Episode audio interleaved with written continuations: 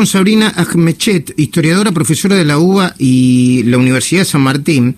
Escribió hace un poquito, el día de ayer fue, una nota en Clarín muy interesante. Dice, la FER Echevere, los usos políticos de la agenda de género. Abunda el lenguaje inclusivo y la creación de oficinas ad hoc y faltan políticas y un discurso público inclusivo que con hechos mejore la situación de todas las mujeres argentinas. Sabrina, buen día. El equipo de la mañana de CNN Radio te saluda. ¿Cómo va?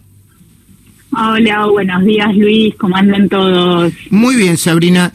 Eh, ¿Nos puedes dar ejemplo de lo que eh, planteas vos, por favor?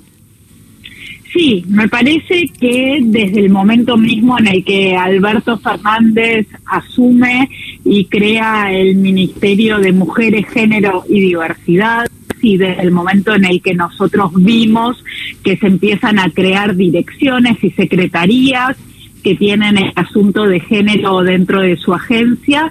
Eh, hay eh, desde el 10 de diciembre del 2019 una clara intención de este gobierno de acompañar, al menos discursivamente, digo yo, la agenda de género. ¿Y por qué creo que al menos discursivamente? Porque está muy presente el uso del lenguaje inclusivo, eh, está muy presente incluso ahora, por suerte, yo celebro que no tanto, pero en un comienzo y en la campaña estuvo muy presente también eh, el hijo de Alberto Drag ¿no? Como parecía que eh, muchos de los postulados y de las ambiciones de la agenda de género, teniendo el tema del aborto como la principal bandera, iban a llegar junto al gobierno de Alberto.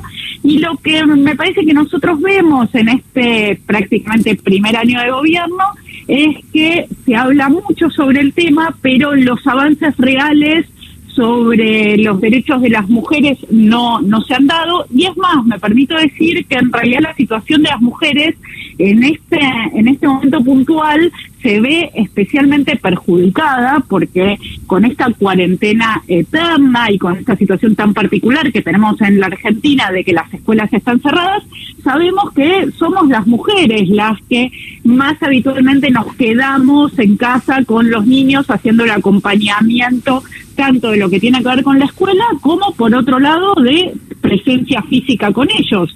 Entonces, muchas mujeres también están limitadas en salir a trabajar y en tener independencia económica. Eh, yo lo que veo es que hay un uso político del tema de las mujeres muy fuerte, así como el kirchnerismo usó el tema de los derechos humanos eh, también para legitimarse y para lograr apoyos, bueno, Alberto Fernández usa el tema de las mujeres, pero a diferencia del el kirchnerismo que al mismo tiempo reabrió juicios y llevó adelante algunas políticas concretas, durante este año de Alberto Fernández lo único que yo veo es discurso. Ahora, Sabrina. Secretaría. Eh, bueno, a propósito de esto, eh, Sabrina, ¿no, ¿no se corre el riesgo de banalizar, así como en su momento se banalizó el tema de los derechos humanos, de banalizar el tema de, de la perspectiva de género, incluso de la violencia de género? Porque si a todos le ponemos el cartelito de violencia de género, mañana no va, probablemente no sea nada violencia de género. Absolutamente de acuerdo, se está bastardeando un reclamo que es importante y lo vimos en el caso de la familia Echeverre cuando salió Donda o cuando salió Luana adelante a plantear que esto era discriminación contra las mujeres, tenemos un problema enorme, porque la verdad es que en una situación confusa, que no se, no se termina de quedar claro si es toma de tierra, si es un conflicto entre familias, quieren hacer desde gobierno hacer convivir esta sublevación, la cruzan por un tercer tema que es la cuestión de género, para empiojar todo todavía más, ¿no? Y en ese sentido ponen a Dolores como víctima de género, como si las mujeres en la Argentina no, no pudiéramos ser propietarias y ese fuera el problema real de la situación, y se olvidan de otra mujer, ¿no? De esa matriarca madre de los Echeverre que vimos como era una mujer fuerte dispuesta a echar a quienes estaban ahí en la toma. Sabrina, eh, no, sí, para, termina con la idea, discúlpame.